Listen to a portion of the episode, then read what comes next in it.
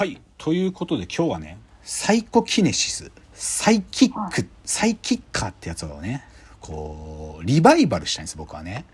で、だけど、もうそれの、はっきり言って、到達点であり、なんていうか出発点でもあるんだけど、うんそれもね、アキラという漫画なんです。これは。ももう、アキラという漫画。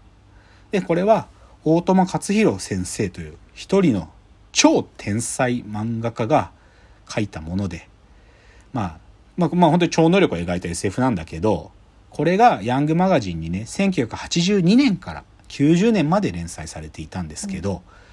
この漫画ははっきり言って革命を起こしたんです。アキラという漫画は。だから今日はその革命の話に迫り、かつ、なんでアキラの中でサイコキネシスってものが、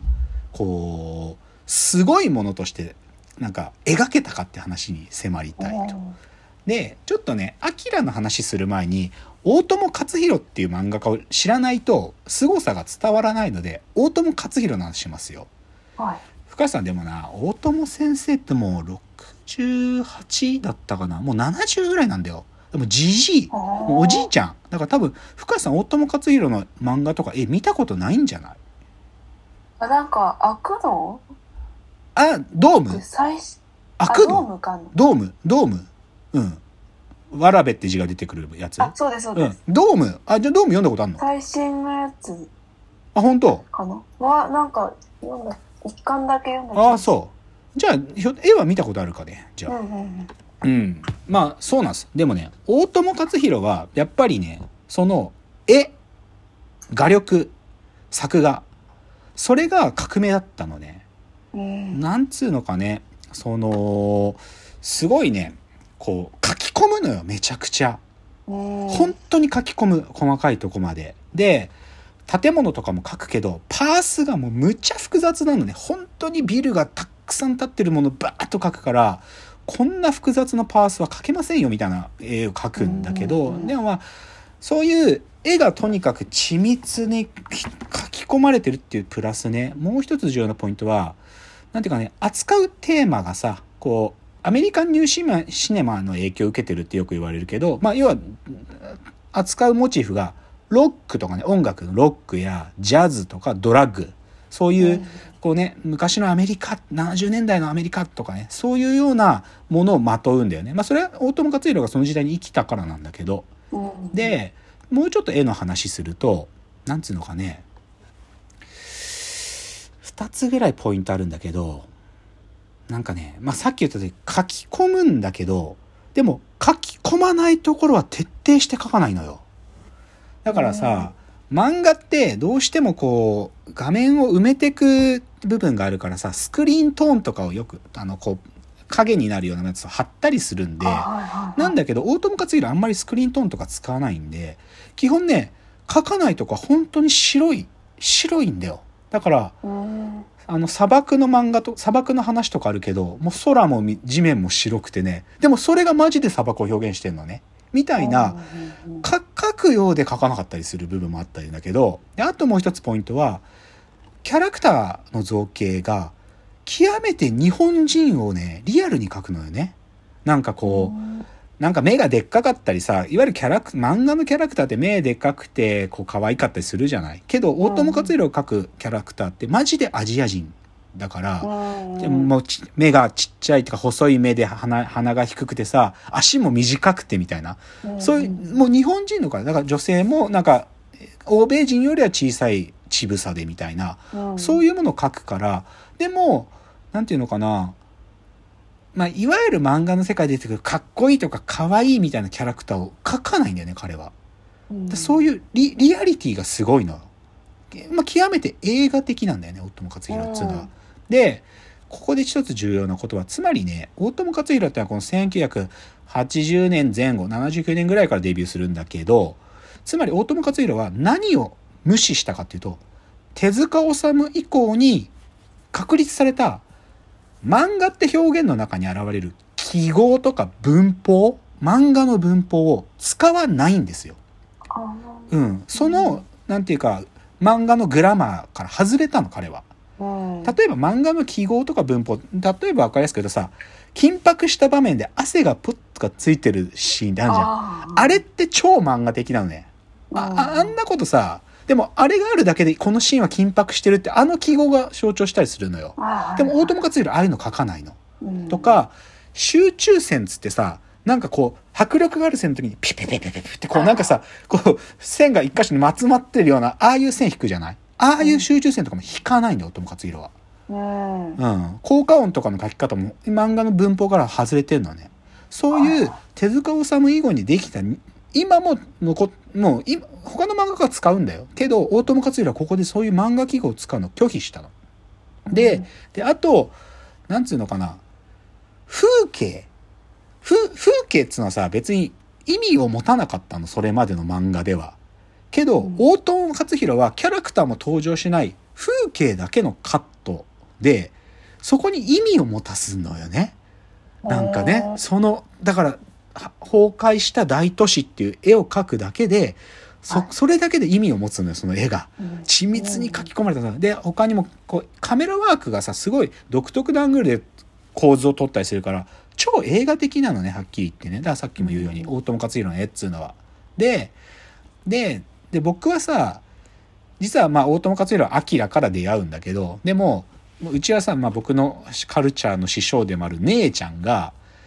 大友克洋の漫画を買ってくんだよね。ブックオフで見っけてきたやつを。で今も僕持ってるんだけどうちにある初期大友克洋の本で言うと「ハイウェイスター」とか「さよなら日本」とか「気分はもう戦争」っていうのがうんこの3冊うちにあるんだけどうん。でもこれとかはさっき言ったそのまあロックジャズドラッグもしくはまあ戦争っていうテーマもあるんだけどでもすごくね乾いた世界を描くのよね彼は。初期の頃。こう乾いた大敗的な生活をしている若者とかもしくはうんなんかこう戦争にいる兵士なんだけどでもどこか虚無に包まれてる兵士像を描いたりするようなすごく乾いた世界を初期の頃描いてたの。うんなんだけどそっから大友克洋がその初期の頃の作品の中にちょっとずつね SF が忍び込み始めるんだよ。で一番最初に彼がさ書いた SF がね1979年にこれ未完なんだけどね「ファイヤーボール」って作品があるの。うんねまあ、彼女の思い出っていう短編集にははい含まれてるんだけどこれ最後まで書けてないのよ。でもこれ52ページなんだけどすげえこれをねこんなに書き込めるのっていうのが初めて見られた瞬間。うんそう。まあ、だからいわゆるサイバーパンクって呼ばれるようなジャンルだけど、その SF があって、すごいのね。もうボドッカーンって感じ。なんかもう、細かいせ、なんか、雑にドッカーンじゃなくて、一個一個の窓窓ガラスの破片とかすら書き込まれたドッカーンなわけだから、すごいのよ。っていうのが、大友克洋が、ある、この時期から SF へのチャレンジが始まって、で、そっから、大友克洋の SF で言うと、さっき深谷さんが言ったドームとかもそうなのね。ドームは83年の作品だし、で、アキラが83から93までの長編。で、あと彼女の思い出っていうのも SF を混じりながらの短編で映画にも一部なってるんで、だからそういう意味で SF の話も始まるんですよ。大友克洋の中で。なので、今日どっちかというとね、その初期の大友克洋の乾いた作風の方じゃなくて、でも、そういう、ある意味ね、漫画の記号とかを排除した男で、かつ、めちゃくちゃ書き込む。なんていうか、めちゃくちゃ書き込む。なんかね、言い方、これウィキペディアに書いてあった文章をちょっと言うと、はい。漫画の絵から説明的な意味文脈を取り去り、人物も風景も同じ質感を持った単なるものとして写実的立体的に描く大友の表現。つって、だからね、どうしても漫画だからさ、キャラクターが出なきゃいけないから、キャラクターと背景の絵って描き分けるんだけど、でも大友克洋の世界は物の世界だから、均質的なのね。キャラクターと物に差異が、タッチ上はないんです。だからね、そこの部分を強調しつつ、あともう一つ。で、でね、この書き込むっていうところがね、またちょっと違う側面を持っててさ、要は、はい。作家が徹底的にその世界をディテールまで書き込むっつうのが、こう、箱庭をめちゃくちゃ細かく作ってるみたいなイメージなのね。なんか、そういう作家が、もう、この世界はこうなってるってことをひたすら書くってことで表現するんだよ。なんか設定を作り込むじゃなくて、書く。窓ガラスの一個一個、もしくは血管の一本一本がこうなってるってことまで書くことで、その自分が想像する箱庭の世界のディテールを詰め込んでいくのね。で、うんこういう細かい書き込みによってやっていくみたいなのは、この後の広角機動隊とかに引き継がれていくんだけど、でも、なんていうかな、こう、SF ってジャンルが立ち上がってきた時に、もうちょっと雑なことを考えてたのよ、SF ファンたちは。さっき言った、うんなんかその、宇宙とはこうで、とかね。なんか、その、時間というのはこういう風にループして、とか、結構アバウトな抽象的なことを言ってたの、SF ファンっていうのは当時。けど、大友克洋の登場によって、あ、SF っていうのは、ここまで細かいことを考えるものなんだってことに気づくのね。それは僕も含めて。なので、そういう意味で、始まりの作家なんですよ、大 友克洋は。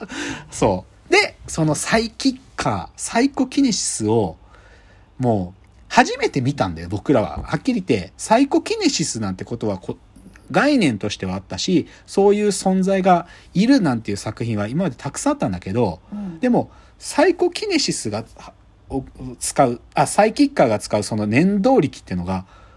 絵として初めて表現されたのがアキラなんですよ。なので、うんちょっとここから、アキラの話。はいアキラがどうすごいかって話ね。